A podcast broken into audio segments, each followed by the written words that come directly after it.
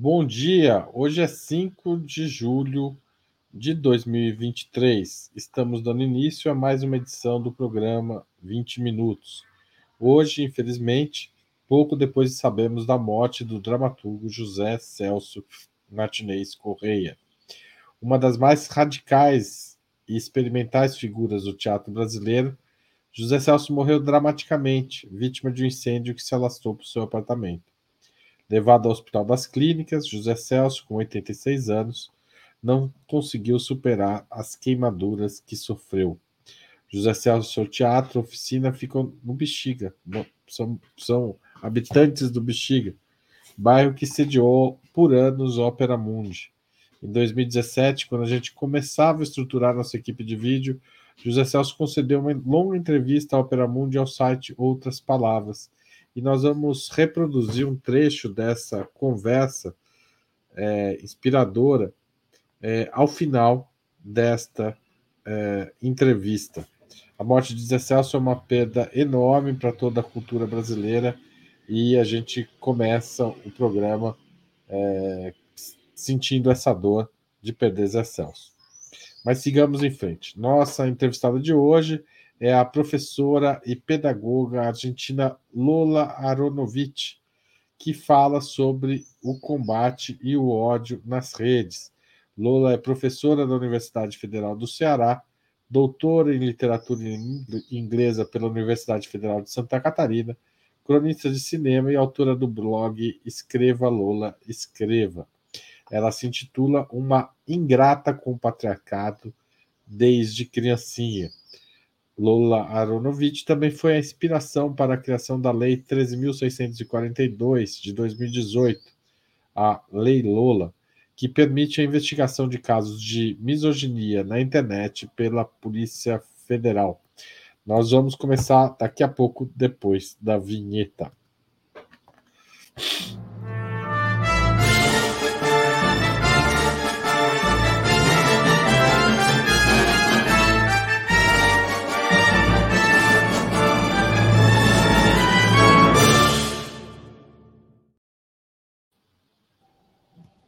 Bom dia, Lola. Muito obrigado por aceitar nosso convite. É uma honra ter a sua presença aqui em 20 minutos.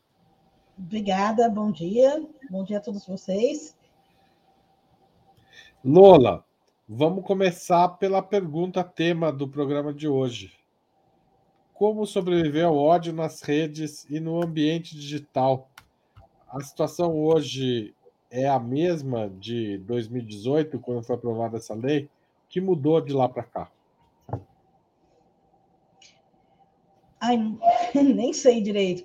É, como sobreviver ao ódio, eu acho que tem que se separar um pouco, né? Quer dizer, não pode ficar só respirando internet, tem que sair para a vida também, né? Tem que pegar um pouco de ar, dar um tempo de vez em quando, porque senão a gente fica realmente muito submerso, assim, nas redes sociais, e aí a gente realmente está exposto a todo tipo de, de não só ódio, mas de interações, às vezes desagradáveis, né? Então, não levar muito a sério, não começar a discutir por qualquer coisa. Eu acho que esse é um. Não, é, não se preocupar também tanto com o que dizem de você, né? As pessoas se preocupam demais com isso, é, se te xingam, né? Por que, que você vai se rebaixar? Ah, numa, no mínimo, assim, você pode saber quem está te xingando e ver se merece alguma resposta ou não. Então, é, eu acho que tem que ter bom humor, né? E ter um certo descolamento, né? Não, realmente não pode é, ficar pensando muito nessas, nessas coisas que a gente que a gente ouve. E se às vezes a gente é realmente é, alvo de uma campanha de ódio, né? De uma campanha, aí ficar um pouquinho fora das redes sociais, né? Isso um, muita gente fala de de repente ficar é, desligar o Twitter alguns dias, né? Ou, ou fechar só, só para só para os amigos, né? Só para quem segue o Twitter por uns dias, depois reabrir, aí já passou, né? Então, é, não sei.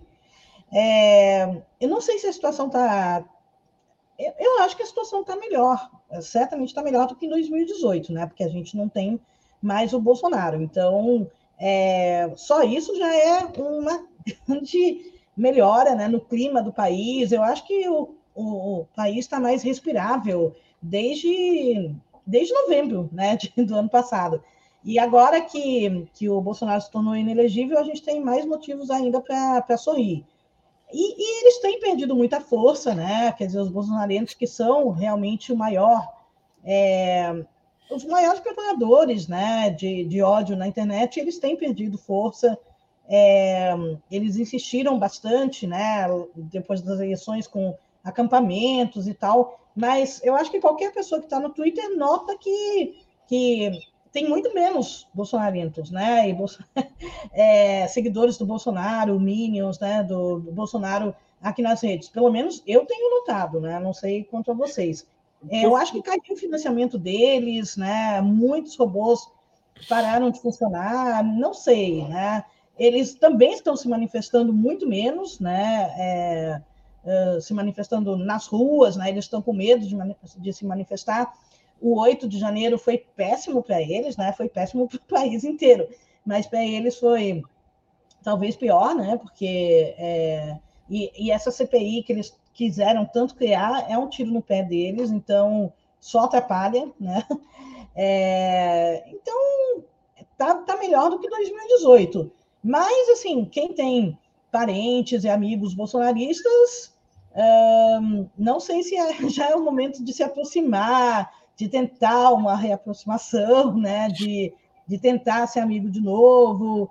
É, eu acho que eles têm diminuído, né? E a gente, mas ainda tem um núcleo duro muito forte de, de bolsominions, né? Que a gente não sabe muito bem quanto que é, se é 30%, se é 25%, se é 20%. A tendência é baixar, né? É, ainda mais com o Bolsonaro inelegível. A gente espera que é, o número diminua ainda mais quando o Bolsonaro finalmente for preso. Eu acredito que ele um dia será preso, mas vai demorar também. Então, é, é tá melhor do que 2018, mas a gente não está livre do, do bolsonarismo, né? E muito menos da extrema-direita. Ô Lola, é, você foi vítima de uma série de ataques, né? Aliás, é, é um pouco quando você se porque você está se tornando uma figura pública, né? E por conta da sua, da sua crítica à misoginia, à sua luta feminista, etc. É, mas eu acho que tem gente aqui que não sabe direito o que aconteceu. Você podia contar um pouco como o que, quais foram os principais é, é, ataques e, e, e, e métodos usados para atacar você e como isso levou a essa lei que, da, que eu mencionei no início do programa? Então, é uma longa história, deixa eu tentar resumir. É, eu tenho um blog feminista, né, que é um dos maiores blogs feministas do Brasil, Escreva Louro Escreva, faz muito tempo, faz mais de 15 anos, 15 anos e meio, né, desde 2008, então, realmente, faz, faz tempo. É, então, eu, eles me atacam porque eu sou é, feminista, né? Não porque eu sou Lola, né? Porque eles nem me conhecem, não estão nem aí com isso. Então eu realmente sou atacada por ser feminista. Agora está com um pouquinho de eco, não tá? Vocês estão ouvindo? Agora parou. Então, é, e, e no começo do, do blog, é, eu tinha trolls, né? Como sempre, como qualquer blog ativista tem trolls. Mas ataques mesmo, ataques assim, é, ameaças de morte, de estupro, de tortura, desmembramento tal, começaram mais em 2010, 2011, né? É, então, realmente tem, é, tem sido bem, bem ruim. É, eu vou fechar o, o chat para não ficar olhando, porque eu estou olhando para a esquerda porque a câmera é, tá, a câmera não está na minha frente, entende? Mas enfim. Não, deu para entender, fica tranquila. então, e, e aí é, eu tive alguns contatos indiretos, né? É, eu não sabia que eles existiam, né? Que existiam grupos é, organizados de, de masculinistas, né, de misóginos, que são diferentes dos machistas genéricos, né, são realmente grupos organizados, é, que eu não sabia disso antes. Eu não eu não estava acostumada, eu não... Na verdade, apesar de ser feminista desde os oito anos de idade, eu não tinha ideia do, é, do nível de misoginia que, que eu ia encontrar na internet. E aí, é, tem grupos organizados né, internacionais, nos Estados Unidos, em vários lugares, e aqui no Brasil também. Então, esses grupos começaram a me atacar mais ou menos em 2010, 2011. É, eles já me conheciam fazia tempo, né? Porque eu já tinha um, um blog bastante grande, feminista, então é, eles atacam sempre é, feministas, mas eu só vim a saber mais da existência dos masculinistas brasileiros em é, 2010, 2011. E aí eu escrevi um pouquinho sobre eles, né? Porque eu achei que era de interesse também das minhas leitoras leitores saber um pouco sobre, sobre esse universo. Ou seja, isso em 2011, né? Faz muito tempo. Agora o pessoal está falando mais de Red Pill, né? Essas coisas. Eu estou falando desde 2010, né? 2011. Meu primeiro post sobre, sobre masculus, porque eu apelidei eles de, em vez de chamar de masculinista, eu comecei a chamar de masculus, né? e o nome pegou, e eles não gostaram também. É, então, eu comecei a, a falar deles. O meu primeiro post foi em é, 2011, em março de 2011. Então, falando um pouco sobre o que, que eles defendem, né? Que eles são um grupo patético, né?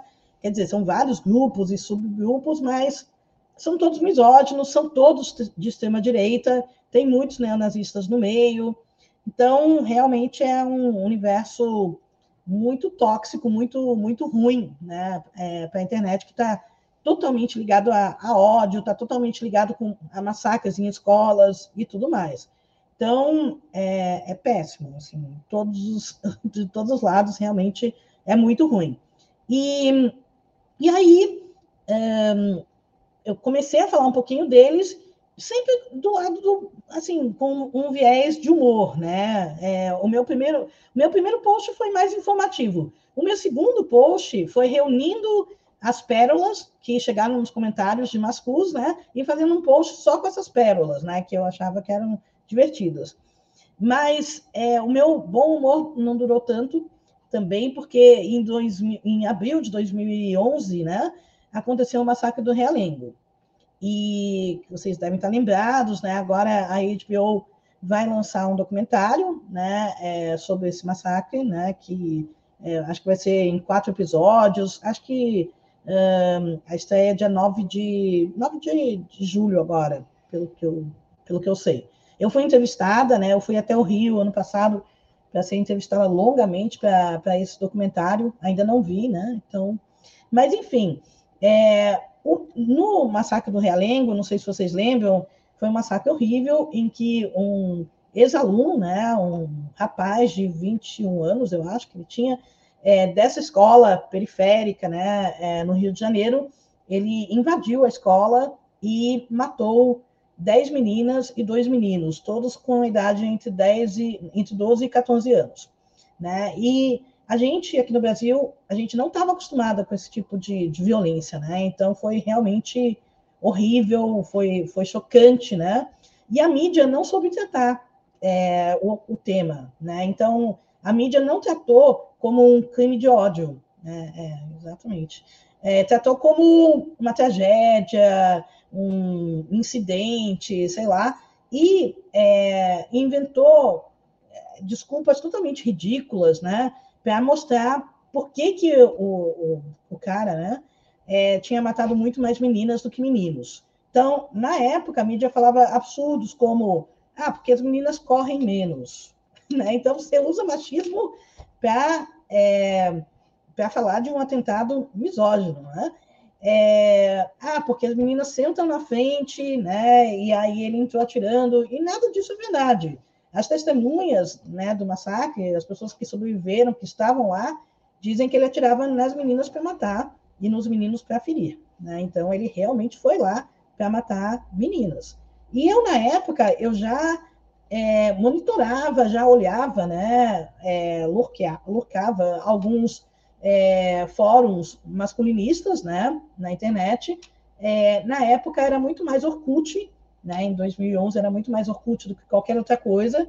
Então eu acompanhei em tempo real é, o que, que eles falavam sobre o massacre do Realengo. Então, certamente comemorando, né, eles sempre comemoram massacres, é, mas também eu vi muito medo deles, porque eles sabiam que o rapaz né, era um deles, que era um masculino também, e que a polícia provavelmente ia investigá-los. Então, o maior site masculino na época é, simplesmente fechou as portas. Quer dizer, ele continuou aberto, né, é, mas parou de se atualizar, nunca mais se atualizou. Né?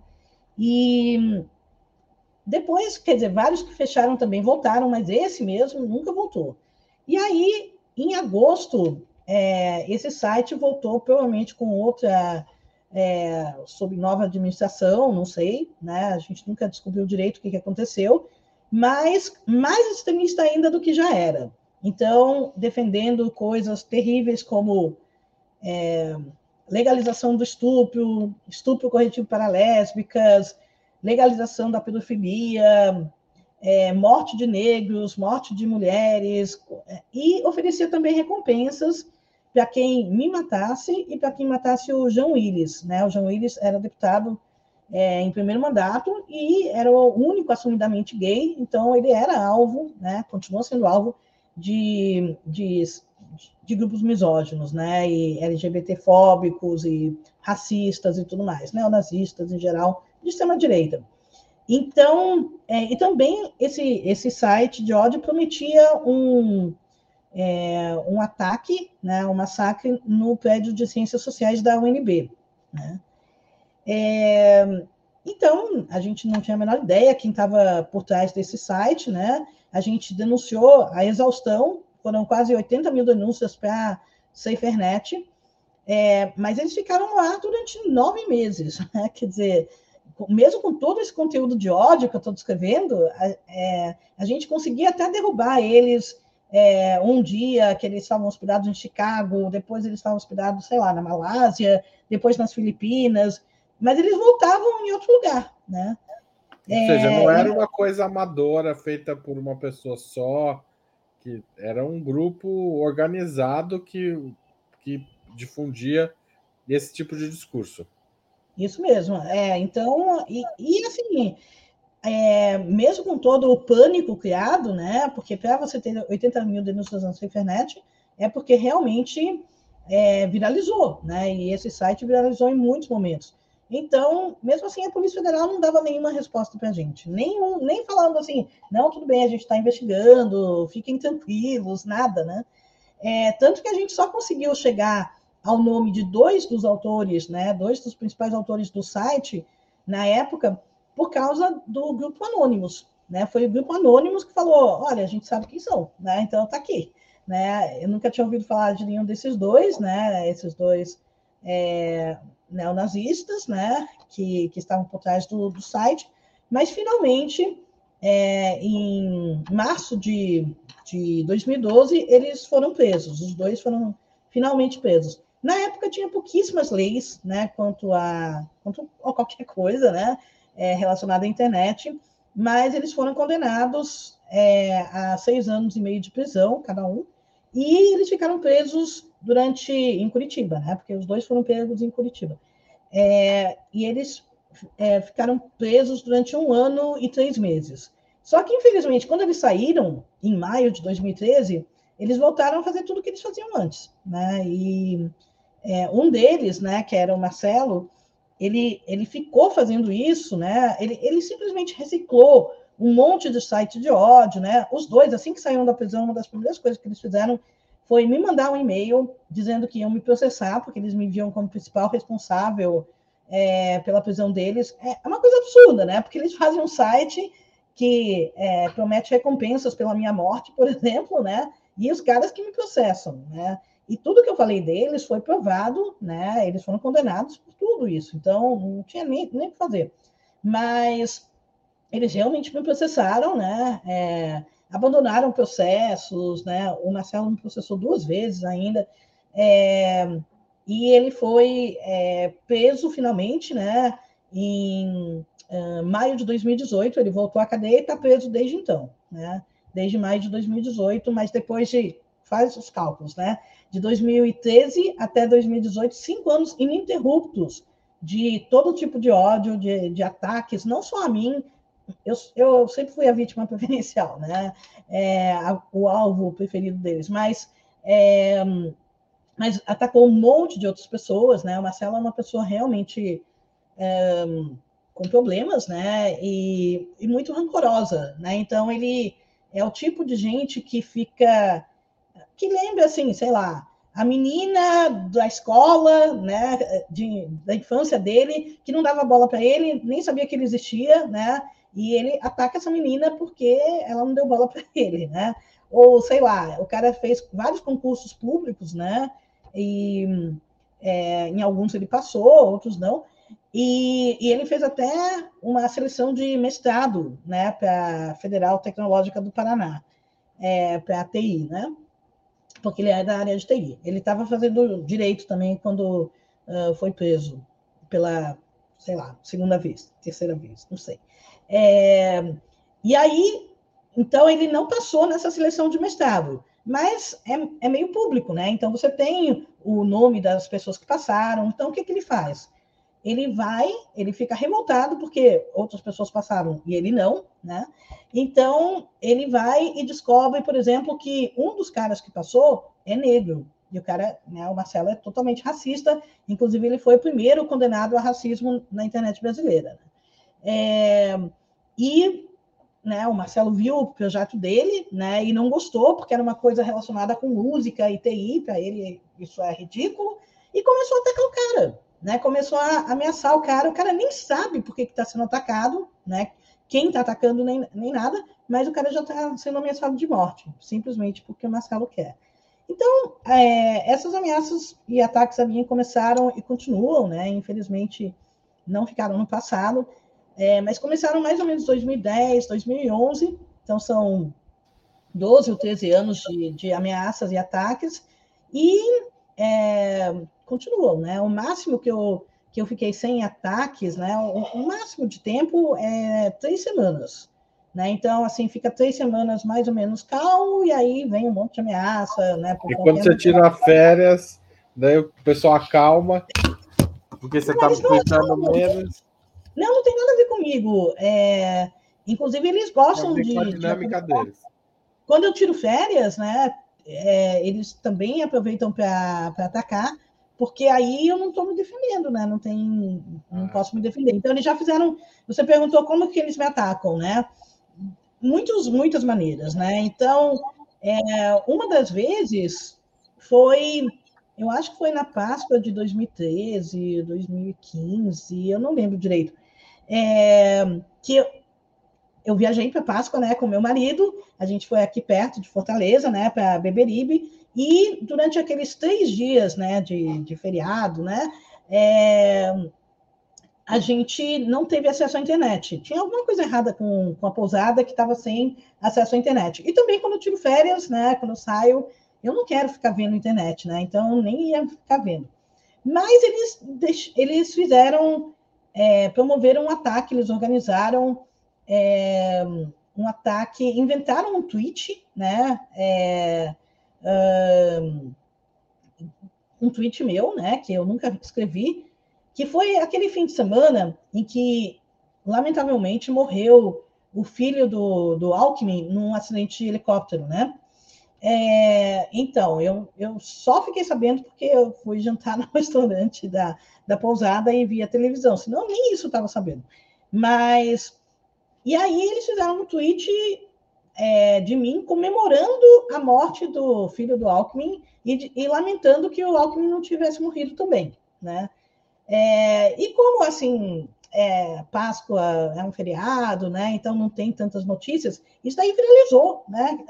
E eu nem estava aqui, eu nem, nem pude me defender nem nada, né? Mas era um tweet falso. Aí, como é uma rede mesmo de ódio, né? Então, é, aí tinha alguns perfis maiores, né? De reaças que já deram destaque. Isso aí foi feito num, numa página masculina extremamente racista, misógina e tudo mais no Facebook, né?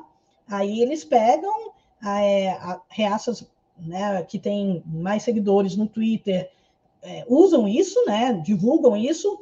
Aí, não sei se você lembra do Luciano Ayan, né? Que tinha é, um site de, de política cheio de fake news horroroso, um cara ligado ao MBL, né? É, que ele também deu grande destaque a essa notícia, né? E fez uns dois ou três posts no, no site dele, né? Sobre, sobre eu tendo desejado, né? É, comemorado a morte do filho do Alckmin, que era tudo mentira, né? Eu nem estava aqui. E, e aí eu chego, né? No domingo de Páscoa, de volta para a minha casa e tem mais de mil tweets, né? É, novas ameaças de morte, um monte de calúnia, difamação, tudo, e, e vindo de um monte de gente, né? É, inclusive de professores universitários, né? E ninguém, quando eu mais ou menos me explico, né, e falo que eu nem estava aqui, né? Algumas pessoas já tinham, na verdade, porque os caras são muito incompetentes, né? Então, algumas pessoas já tinham falado, olha, é, esse tweet que estão falando que é dela é falso, né? Porque é, além de não ter nada no, no Twitter dela, né? É, mas aí, para eles, isso aí não quer dizer nada, né? Para eles, ah, é porque ela pagou, né? Porque ela. Então, por isso que não tem. Mas eles colocaram um zero ao lado de, do RT, entende? E quando, quando não tem é, RT, não aparece o número zero. Não aparece nada, certo? Não sei se ainda é assim. Mas alguém, alguém chamou atenção para isso, falou: esse, esse tweet que estão é, divulgando é fake, né? Mas né, o estrago já está feito, o máximo que o pessoal faz é apagar as coisas que eles falaram, né? Mas ninguém pede desculpas, ninguém fala, olha, realmente a gente se enganou, né? E a gente caluniou, né? E difamou. É, mas daí teria que não. Para pedir desculpa, teria que ter sido sem querer, talvez, né? É, exatamente. Então, tem, bom, mas esse é um dos ataques. Tem, o Marcelo fez um monte de sites falsos, né? É, como eu falei, ele reciclou aquele conteúdo de ódio, né? Que ele fez naquele site original e, e ele fazia sites é, com guias de estupro, né? Como estuprar vadias na UFC, na UNB, na USP e tudo mais. E muitas vezes ele colocava o meu marido é, como autor desses sites, né? e colocava o nosso endereço residencial, por exemplo. Então, meu marido também teve que fazer muitos BOs, né? Eu fiz um monte de BOs, meu marido também, né? É, porque a gente era é, associado a esse tipo de, de, de ódio, né? Então, é, ele fazia, pedia também para o pessoal gravar vídeos é, com a cara deles, né? Então, dizendo, mentindo, né, sobre mim, um deles fez um vídeo dizendo que eu tinha abusado sexualmente dele num banheiro, num congresso escolar, sei lá, né? Outro fez um vídeo dizendo que era meu filho, né? E que eu tinha abandonado ele quando ele era criança, quando ele era criança. Era um monte de besteira, né? Fala.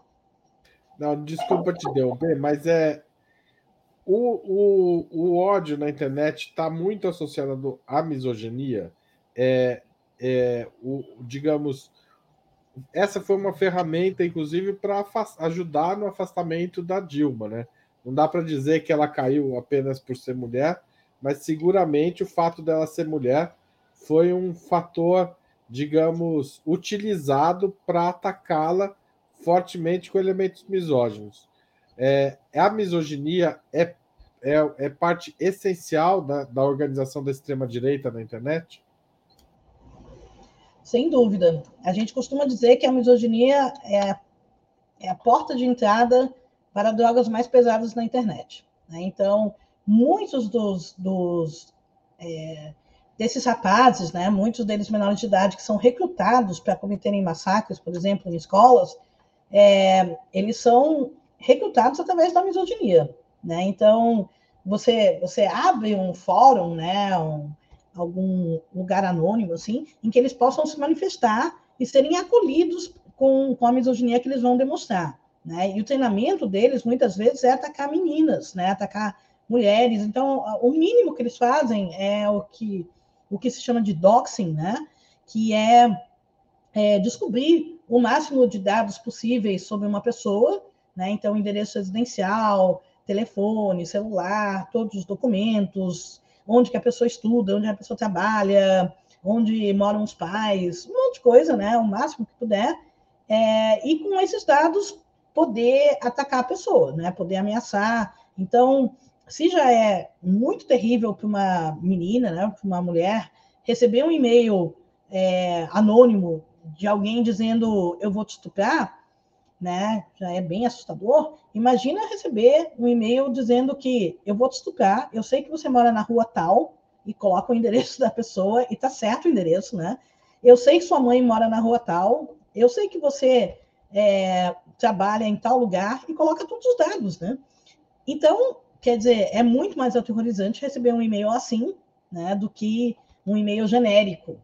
É, e eles mandam muitas coisas, né? Eu já recebi algumas pizzas. Pizza é, é, é simples, né, para eles. Parece uma coisa inofensiva, mas não é, né? É um jeito de falar que, olha, eu sei onde você mora, né? Então eu tenho seu endereço. Assim como agora eu estou claro. entregando uma pizza, eu posso é uma entregar. Forma clássica de intimidação, dizer, eu sei o caminho que você faz para a escola, para o trabalho, né? Porque Exatamente. significa que um lado está vigiando o outro, né? E o outro não tem como se defender. Lola. É, a, é muito. Então, a misoginia realmente faz parte disso tudo, né? É, o que eu costumo dizer, é, porque eu né, quero esclarecer também, é que não estou dizendo que a esquerda não é machista, não é racista, não é homofóbica, é, infelizmente é. é tem muita gente esquerda que ainda é, né? Mas o que a gente vê é que, geralmente, quando um cara, por exemplo, é mostrado sendo machista, ele se arrepende, pelo menos publicamente, né? Muitas vezes ele pede desculpas, tal, né? É, então, geralmente é isso que acontece. Eles não têm orgulho de, de serem misóginos, né? É, na direita é outra coisa. Na direita eu acho que é pré-requisito mesmo você ser misógino, ser racista, ser homofóbico e se orgulhar disso. Então, ser de direita é jamais pedir desculpas por, pelos seus preconceitos, né? Eles têm em quem se mirar, né? E, e eles veem que tanto Trump, né? Nos Estados Unidos quanto o Bolsonaro, eles têm todo um histórico, né? Toda uma ficha corrida de declarações extremamente preconceituosas, né? É, e eles nunca foram punidos por isso. Muito pelo contrário, eles foram eleitos, né? Presidentes do, dos seus países por talvez por isso também. Então, por que, que alguém vai se esconder, né? Por que que... Aí a gente vê o pessoal que começou a dar as caras. Então, tinha muitos masculos, por exemplo, no YouTube, que até 2016, por aí, 2017, eles já tinham alguns canais, mas era muito, muito raro ver alguém dando as caras mesmo, né, num canal do YouTube. Eles usavam algum dispositivo para alterar a voz, usavam máscara de Homem-Aranha, sabe? Coisas ridículas. E hoje eles não têm por que se esconder. Né? Eles tiveram um presidente que. Aí o calvo do Campari para.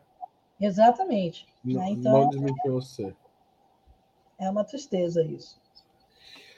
O, o, ou seja, uma pessoa como o Calvo do Campari, vamos pegar essa, essa, esse caso, não apenas ela não tem vergonha de falar aquilo, como ela tem orgulho de falar aquilo.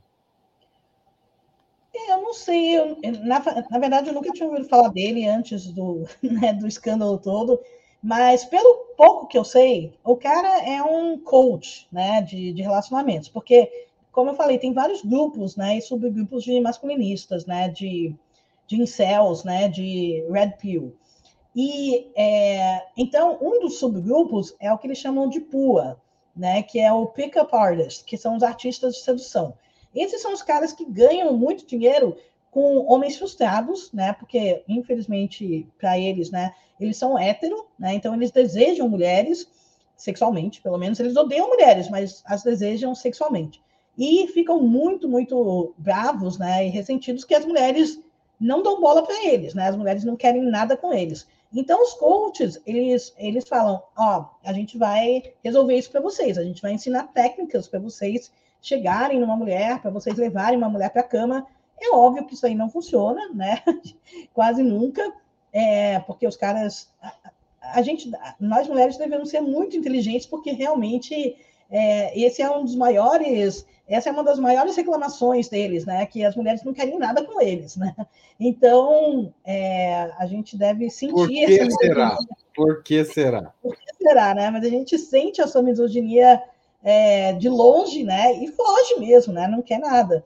Então, então no caso desse de, do Campari e de outros coaches, como eles querem ganhar dinheiro com isso, eles têm que disfarçar um pouco, né? Então, eles não querem ser desmonetizados no, no não querem ter o canal derrubado, né, no, no YouTube, então eles maneiram um pouco, né, e, e eles adotam um discurso, não, a gente não é misógino, a gente não tem nada contra mulheres, a gente só quer ajudar os homens a se desenvolverem financeiramente, emocionalmente, o que é uma mentira, eles só falam de mulher, e só falam muito mal de mulheres, né, então, mas nesse caso, eu acho um caso emblemático também, porque é, mesmo um cara que negava a misoginia, na primeira oportunidade que ele tem, que, que foi assim, uma atriz, né, zombou dele. Não foi, não foi, isso, né? Uma atriz zombou dele, fez um vídeo zombando dele. É, aí o cara manda uma mensagem para ela, o cara descobre, né, como entrar em contato com ela e manda uma mensagem para ela dizendo que se ela não deletar, se ela não retirar esse vídeo, é processo ou bala. Ou seja, na primeira oportunidade, ele está fazendo isso, né? Ele está realmente ameaçando uma mulher de morte. Então, e esse é um cara light, né? Esse é um cara dos coaches, né? É, de, desses grupos. Então, é, é ridículo, né? Eles, eles ah, e muitos são assumidamente misóginos mesmo, né? Então, uma coisa que eu costumo dizer também é que é, muitas vezes eles têm um discurso ensaiado, né? De que não, a gente não é misógino tal. Mas aí, quando eles fazem uma live, aí o discurso não é tão ensaiado assim. E aí, aí que eles demonstram realmente, bem claramente, a misoginia deles, né? Muitas vezes. Lola, eu queria, antes da gente continuar, agradecer. A gente tem três novos membros no canal: Joyce Elias Costa, Paulo Massapiano e Diego Cano. Muito obrigado a vocês que é, decidiram colaborar mensalmente com a Paramundi. É muito importante para a sustentação do canal, a gente contar com esse tipo de apoio. Para você apoiar o, o, jornalismo de Ópera Mundi, para a gente poder crescer e desenvolver, tem algumas formas, e eu vou chamar a atenção para elas aqui, antes da gente continuar a entrevista. A primeira é a assinatura solidária em www.operamundi.com.br barra apoio. Tem várias faixas lá de contribuição, escolha que caiba no seu orçamento, Pode ser uma contribuição mensal, anual ou episódica. Escolhe lá, é a forma mais utilizada para nos apoiar. A segunda é essa de se tornar membro pagante do nosso canal, que eu comentei dos três novos membros. A quarta, a terceira e a quarta forma é mandar um super chat ou um super sticker. E nós tivemos hoje é, um super chat já do Américo Machado que vai fazer, que eu vou pôr na pergunta na sequência aqui para a. Também a, você pode mandar um valeu demais se estiver assistindo um programa gravado, este ou qualquer outro. E finalmente o Pix apoia.operamundi.com.br. Pode fazer sua contribuição a qualquer hora do dia e da noite. Não precisa estar nem assistindo Opera Mundi. Vamos lá. O Américo Machado escreve o seguinte: Lola, Virgílio no quinto ciclo do inferno de Dante encontra Lúcifer, monstro de com três cabeças: a ignorância, o ódio e o medo. Fale um pouco sobre a relação entre esses três elementos. Você pode falar, pro, comentar aqui esse, esse, é, esse comentário do, do Américo, mais do que uma pergunta? Pois é, Américo. É, esses três elementos estão sempre interligados, né? É, o ódio, o ódio é fruto da, da ignorância muitas vezes, o medo também, né? A gente tem medo do, do desconhecido, né? E, e, a gente sabe como a extrema-direita trabalha com esse medo, né? Então, é, eles têm. É, é, por isso que eu digo, né, que a gente não tem que ter medo deles, né? Não tem que ter medo de quem desses caras que nos atacam. Eles é que têm medo, que tem medo da gente, porque a gente está a gente não está fazendo nada de errado, muito pelo contrário, a gente está fazendo a coisa certa, a gente está lutando por um mundo melhor, lutando por direitos humanos, né? Lutando contra a violência, principalmente contra a violência contra mulheres e meninas, né? Mas evidentemente, eu sou contra o, né, a violência contra todo mundo, né, contra animais, contra tudo.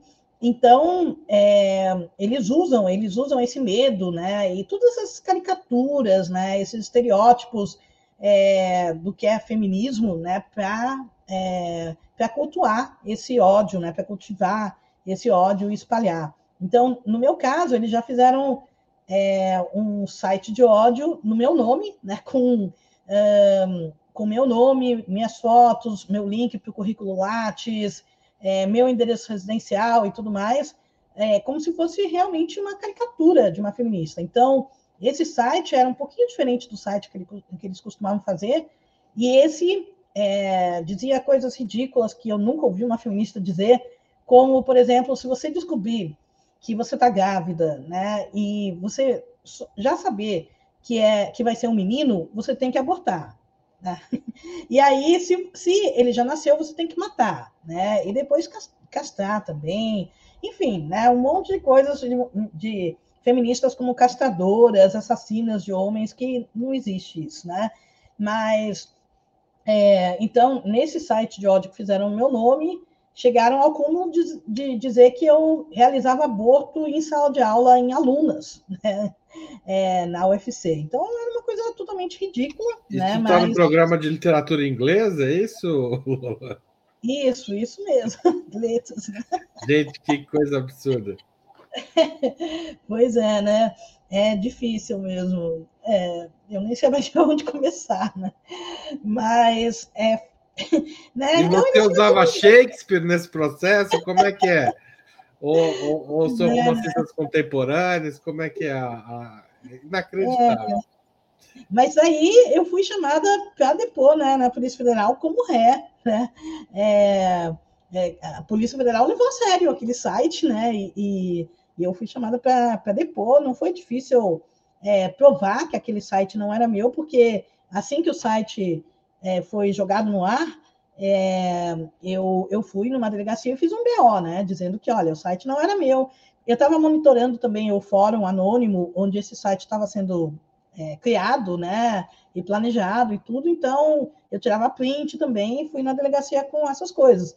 E esse site de ódio, ele só viralizou porque reaças maiores, né? Como o Olavo de Carvalho e o, o Roger do Raja Rigor, eles divulgaram, eles sabiam que o site não era meu, e mesmo assim eles fizeram questão de, de espalhar esse, esse site de ódio no meu nome. Então, isso foi uma pequena dor de cabeça, assim. Mas é, também levou a coisas boas, né? Porque foi isso que chamou a atenção da deputada federal Luiziane Lins, né, do, do PT do Ceará, que também estava no seu primeiro mandato, era 2015, é, 2016, por aí. E aí ela fez um projeto de lei é, ela acompanhou várias entrevistas minhas, eu não, não a conheci pessoalmente na época, mas ela acompanhou entrevistas e viu a dificuldade que eu tinha para fazer os BOs. Né? Então, em que delegacia que eu deveria ir? É, na delegacia da mulher, não, não dá. É, quer dizer, eu, eu fiz vários BOs lá também, mas é difícil, porque a primeira coisa que te perguntam é o que, que o agressor é seu?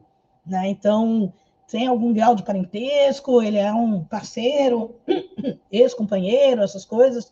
E aí eu falo, não, não é nada meu, né? Nem conheço pessoalmente, ainda bem, né? Então, é, eu sei, geralmente eu sei quem são, mas não conheço pessoalmente, então não tenho nenhum relacionamento com ele e nem respondo, né, aos ataques, nada, então é, não é nada meu. Ah, então você não pode fazer o BO aqui, né? Então era bem difícil e eu tenho dois e-mails da Polícia Federal dizendo claramente né, que não iam investigar nada, né, porque é, a PF só investiga crimes em que o Brasil é signatário internacional.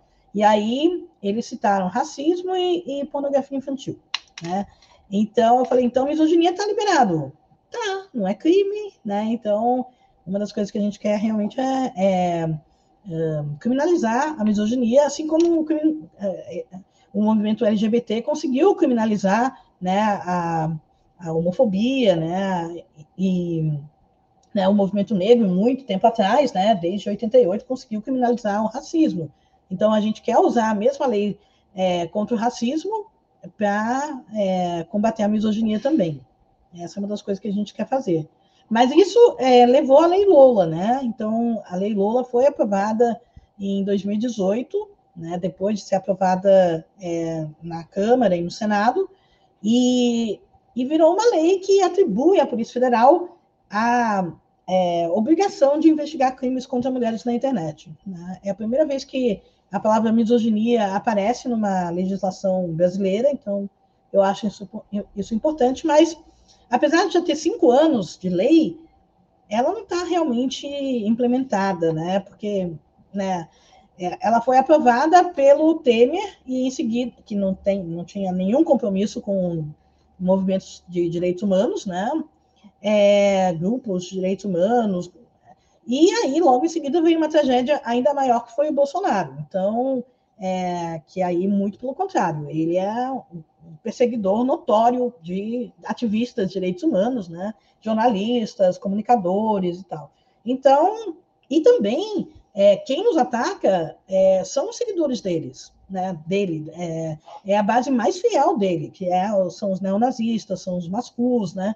Então, é, por que, que ele iria colocar a polícia para investigar crimes que eles estavam fazendo contra o maior foco de resistência, eu acho, né, é, contra o governo Bolsonaro, ou um dos maiores, que somos nós, né, ativistas de direitos humanos, a gente lutou arduamente, né, não só desde 2018, muito antes, para é, tentar barrar o Bolsonaro. Né? A gente não conseguiu, infelizmente, ninguém imaginou né, que essa tragédia poderia acontecer, que o Brasil realmente tentaria cometer um suicídio coletivo, né, de, de acabar com o país, que foi essa vitória do Bolsonaro, mas felizmente, né, agora o Bolsonaro acabou. Eu acho que o Bolsonaro acabou. O bolsonarismo não, né, mas é, a extrema-direita também não, mas é, do Bolsonaro mesmo a gente está livre.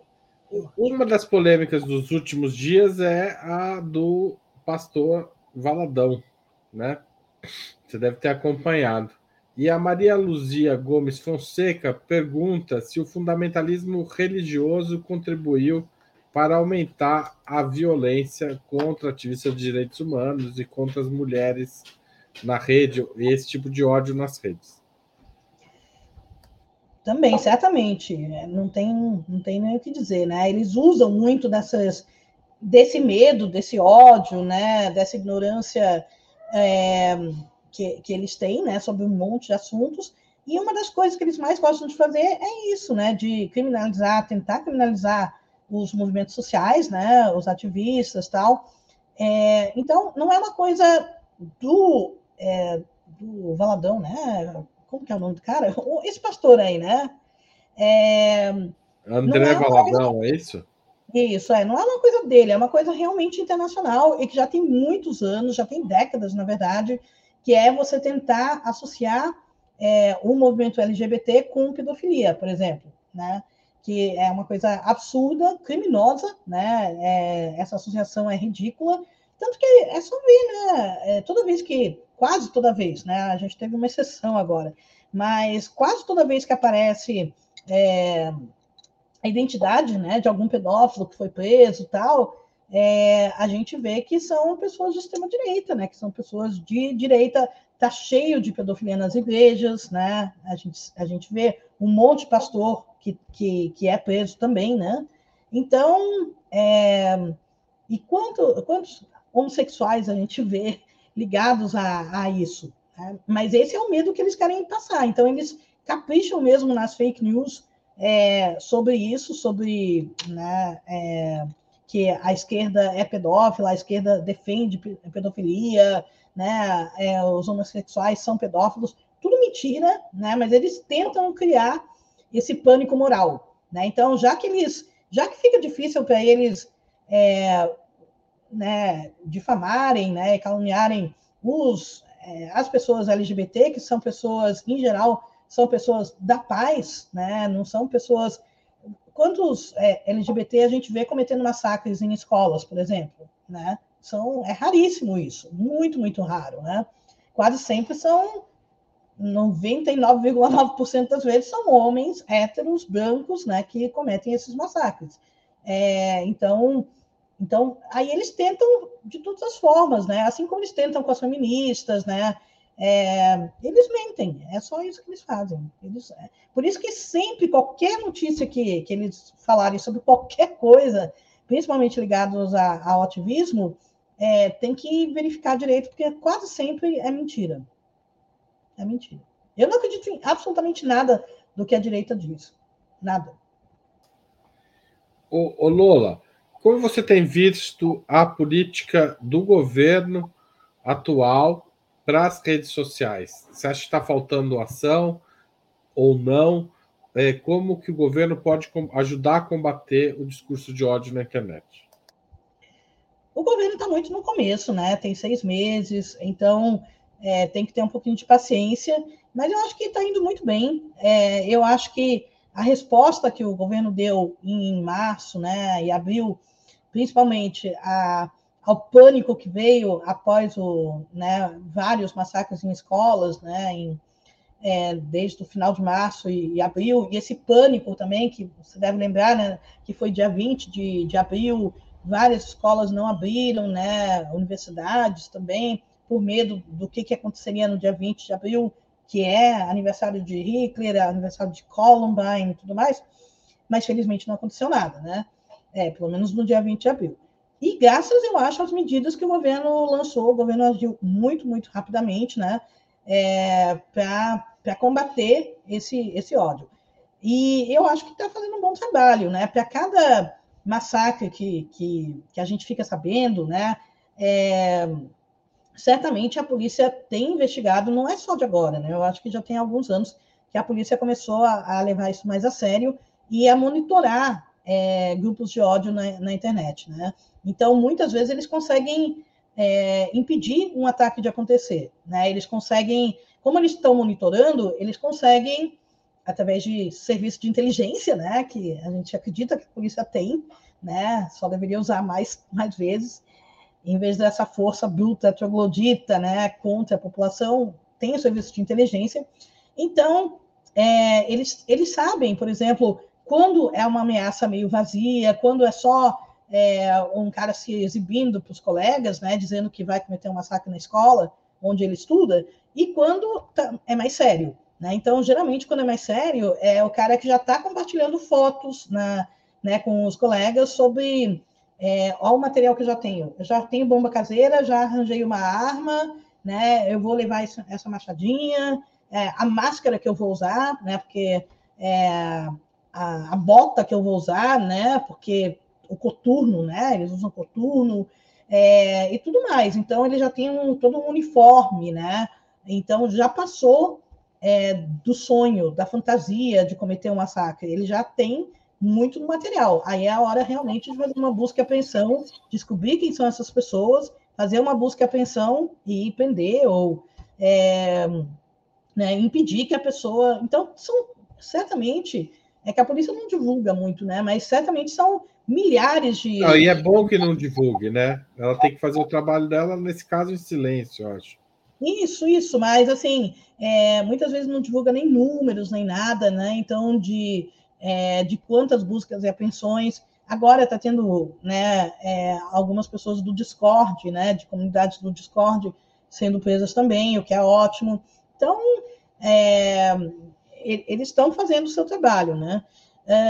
isso tudo também mexe com a regulamentação das redes sociais, né? Que a gente vê muita, muita resistência por parte da grande mídia, né? Que muitas vezes chama isso de censura. É, e por, pelas redes sociais, né? Pelas plataformas, pelas big techs que não querem nenhum tipo de responsabilidade. Então, é uma coisa até criminosa, né? Que eles se esquivem dessa forma de qualquer responsabilidade. Então, é, é, eu, eu, só para citar um exemplo que aconteceu aqui, acho que foi em abril, um, que eu vi uma notícia, não tem nada a ver com massacres em escolas nem nada, mas eu acho que tem tudo a ver com redes sociais, né? Que é, dois caras foram presos uh, aqui em Fortaleza, né? É, e eles já tinham 3 milhões, quase 3 milhões de reais na conta deles, né? E o que, que eles faziam? Eles criavam sites imitando sites do governo, né? Então, é, para você pagar o IPVA, por exemplo, né? IPTU, sei lá, E eram sites iguaizinhos, né, com o mesmo layout, tudo, só que tinha algum detalhe no endereço que era diferente, né? É, e aí, o que, que eles faziam? Eles pagavam para o Google para colocar em primeiro lugar nas buscas. Então, a pessoa procurava como pagar IPVA, o Google direcionava em primeiro lugar nas buscas um site é, de estelionatários, né? um site que está aí para roubar o seu dinheiro. Então, como que o Google pode dizer que não é cúmplice? Né? Como que o Google pode dizer, não, a gente só é, hospedou né, e só colocou esses sites em primeiro lugar nas buscas, né, porque pagaram para a gente? Isso é responsabilidade. Né? Então, não é uma coisa. Eu não acho que só ele, só os dois estelionatários, né? Que, que deveriam. E para os caras acumularem 3 milhões, não foi uma semana que ficou assim, né? Pois é, então, e eles estão tentando, estão conseguindo, né? Eles estão, as redes sociais, né? As plataformas estão realmente se empenhando e gastando muito dinheiro para mudar a opinião pública, né? Porque a maior parte da opinião pública quer algum tipo de regulamentação, né? Sabe que do jeito que está não é possível continuar, né? É, a regulamentação já existe em muitos países, né? E, e não dá para ser uma terra sem lei.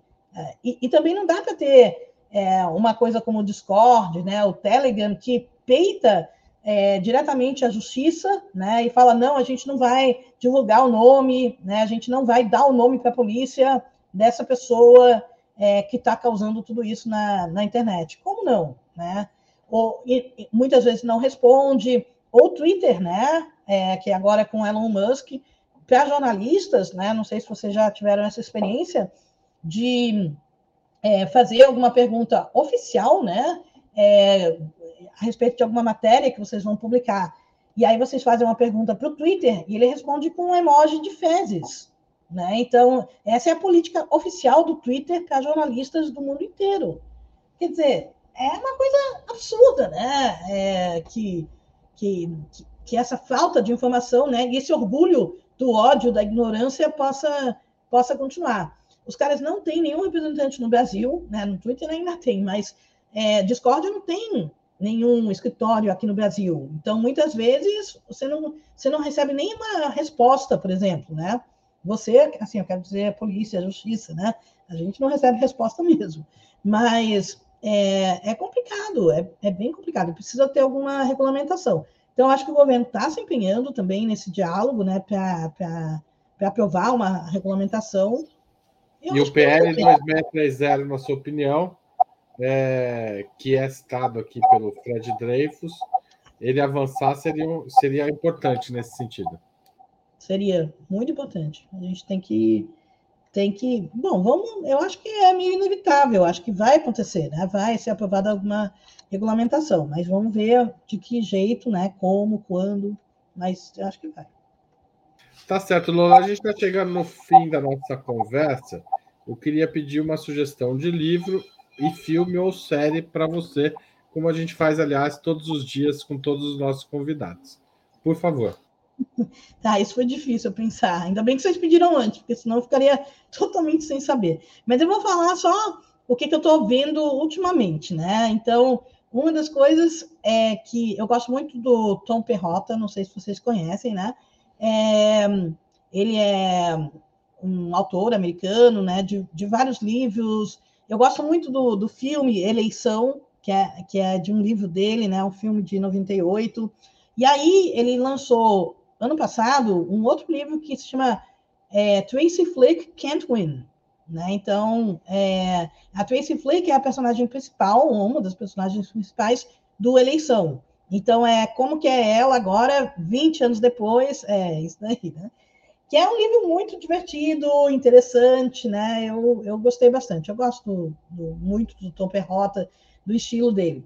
Mas um dos melhores livros que eu li ultimamente, né, é e eu não canso de recomendar, é o Garota, Mulher Outras, né, da Bernardine Evaristo, né, uma, uma mulher britânica negra, que é, esse livro é, tem uma tradução muito boa em português, que, é, que ganhou o Booker Prize, né, um prêmio literário super importante em 2019, então o livro é de 2019, e realmente é um livro fantástico, eu acho que quem lê não vai se arrepender, até para aprender um pouco mais sobre ativismo, porque tem são várias personagens diferentes, né? E, é, e tem uma personagem que é uma personagem não binária, né? E, e essa personagem está descobrindo a sua identidade, é muito interessante, né?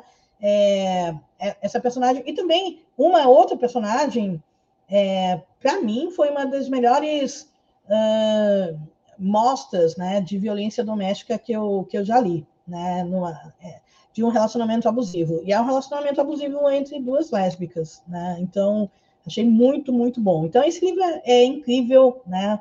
É, realmente é um livro muito super bem escrito, né? Fantástico, eu amo esse livro. A série, não é que eu gosto tanto dessa série, mas eu já tinha até visto também, né? É, que é o Breaking Bad. Não é minha série favorita de jeito nenhum. Eu sei que é a série favorita de muita gente, mas eu tinha visto há alguns anos, não fiquei tão emocionada, não. Mas demorei muito para ver o é, Better Call Saul, né? Que é, um, que é outra série, né? Que veio depois, mas que foi inspirada, né? Nos mesmos personagens, tal. Que eu gostei bastante. Eu gostei muito das três primeiras temporadas. As duas últimas do Better Call Saul eu não gostei. É, mas e aí para entender como eu já né? Como a gente fica sabendo mais desses personagens, aí eu decidi rever Breaking Bad. Agora eu estou acabando a segunda temporada e tô, tô gostando mais do que da primeira vez, né? Então, tem, porque aí eu vi que tem muito mais coisa, né? Não é só sobre, sobre drogas, né? Não é sobre tráfico de drogas, é também sobre câncer, né? Tem muita, principalmente na primeira temporada. Uma coisa que eu gosto muito, que é raríssima a gente ver em obras né, de ficção, é, é sobre dinheiro também, né? Então, muitas vezes eu fico pé da vida, porque eles estão falando um monte de coisa sobre dinheiro e eles não falam de valores, né? Então, quer dizer, o valor, né? É, quanto que é isso? Quanto que é um super salário? Quanto que foi essa super mansão que aquela personagem comprou? Quanto que essa pessoa ganha, né, nesse trabalho dessa dessa série literária, sei lá, né? É, e eles nunca falam, quase nunca. Eu fico realmente revoltada com isso. E no Breaking Bad eles falam, eles falam quanto que eles estão ganhando com droga, eles falam quanto custa o equipamento, eles falam que o, o Walter White ganha 43 mil dólares por ano como professor de química numa escola, né? E como que ele vai pagar 200 mil dólares num tratamento de câncer, né? É, então, tudo isso para mim é, é, é, muito interessante. Estou gostando mais da série por causa disso. E outra coisa que me agrada muito na série, não, não é que me agrada, eu assisto muito por causa disso também, é que é meio didático, assim, que a personagem é, da mulher, né, da esposa do, do, do, do Walter White, né, é, ela é uma das personagens mais odiadas de todas as séries, né? É, os fãs de Breaking Bad odeiam ela. E ela não fez nada de errado. E o cara é um traficante, né? Ele se torna um, um assassino, né? Ele faz um monte de coisa errada, mente para a mulher, né?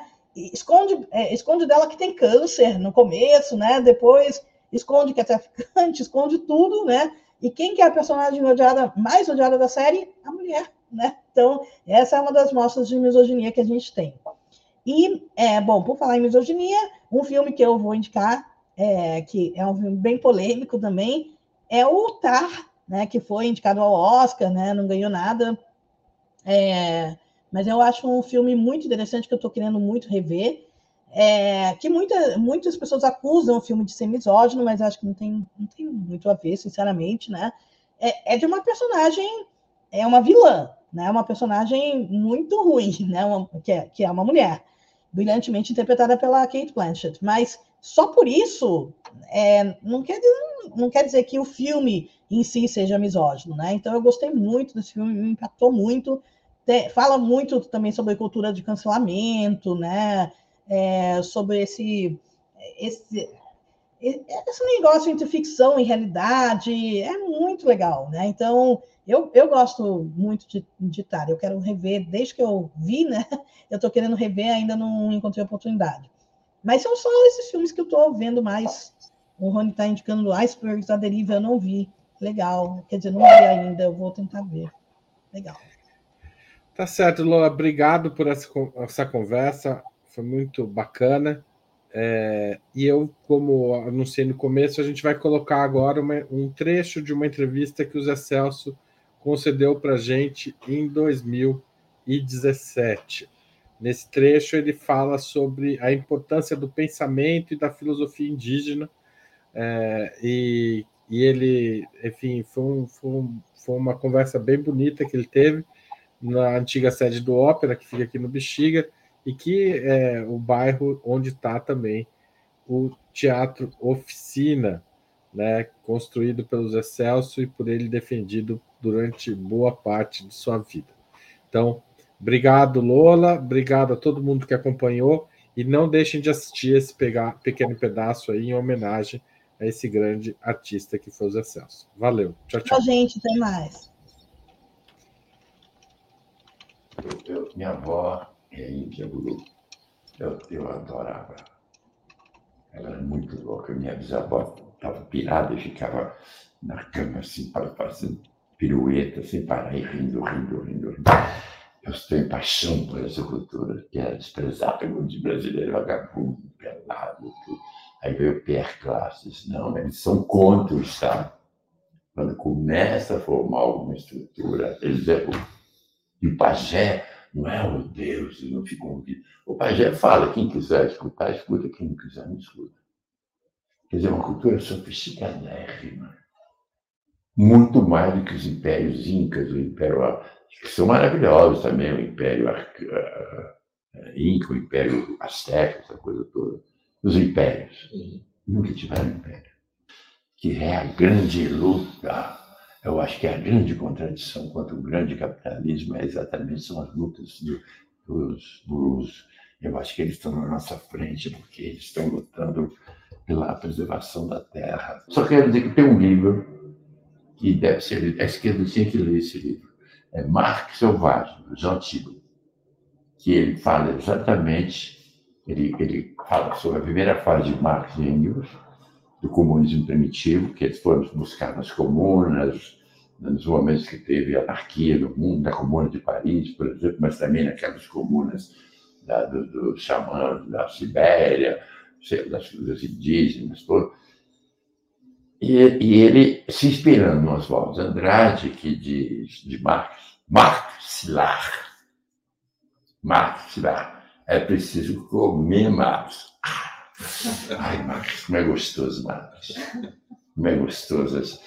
Marcos Selvagem, Samoleiro. Eu acho que na piscina a gente pratica o xamanismo. Uhum. Eu acho que eu, depois de ter lido o livro do Davi Copenau, eu sinto que eu, que eu sou um xamã. E na macumba reconheço que só a feitiçaria tem poder de chamar o inconsciente, além dos rótulos, além dos corretos, além da separação, sabe? O que é geral, o que é os tambores, sabe? Ah, o cérebro arcaico. Eu acho que nesse momento é extremo, nós estamos muito próximos deles. Estamos muito mais do que estivemos antes. Esses, eu tive esse ano, esse ano não, acho que foi o ano passado, acho que foi esse ano. É, foi esse ano, em Brasília, quando se reuniram, era para reunir 1.500, 20 reuniram-se 3.500. E eu vi coisas absurdas de linda. Por exemplo, a... eles atacaram, eles, foram, não foram recebidos, né? Uh, não deixaram eles entrar no Palácio dos Três Poderes. Então, eles tiraram as bandeiras dos estados e colocaram demarcação de terras. Eles nem são até contra a demarcação de terras. Para eles, a terra. Por quê? Por exemplo, demarca a terra. Você tem um lado aqui que está tem um rio que está todo fodido, esse rio vai para lá e polui também, né? Mas, por defesa, eles criaram. Eu participei até de um vídeo. Demarcação já, demarcação já. A gente, os índios aqui de São Paulo foram ao teatro. Cara, é um pessoal entre estrada, ali na Anguera, asfalto, tudo. E eles são.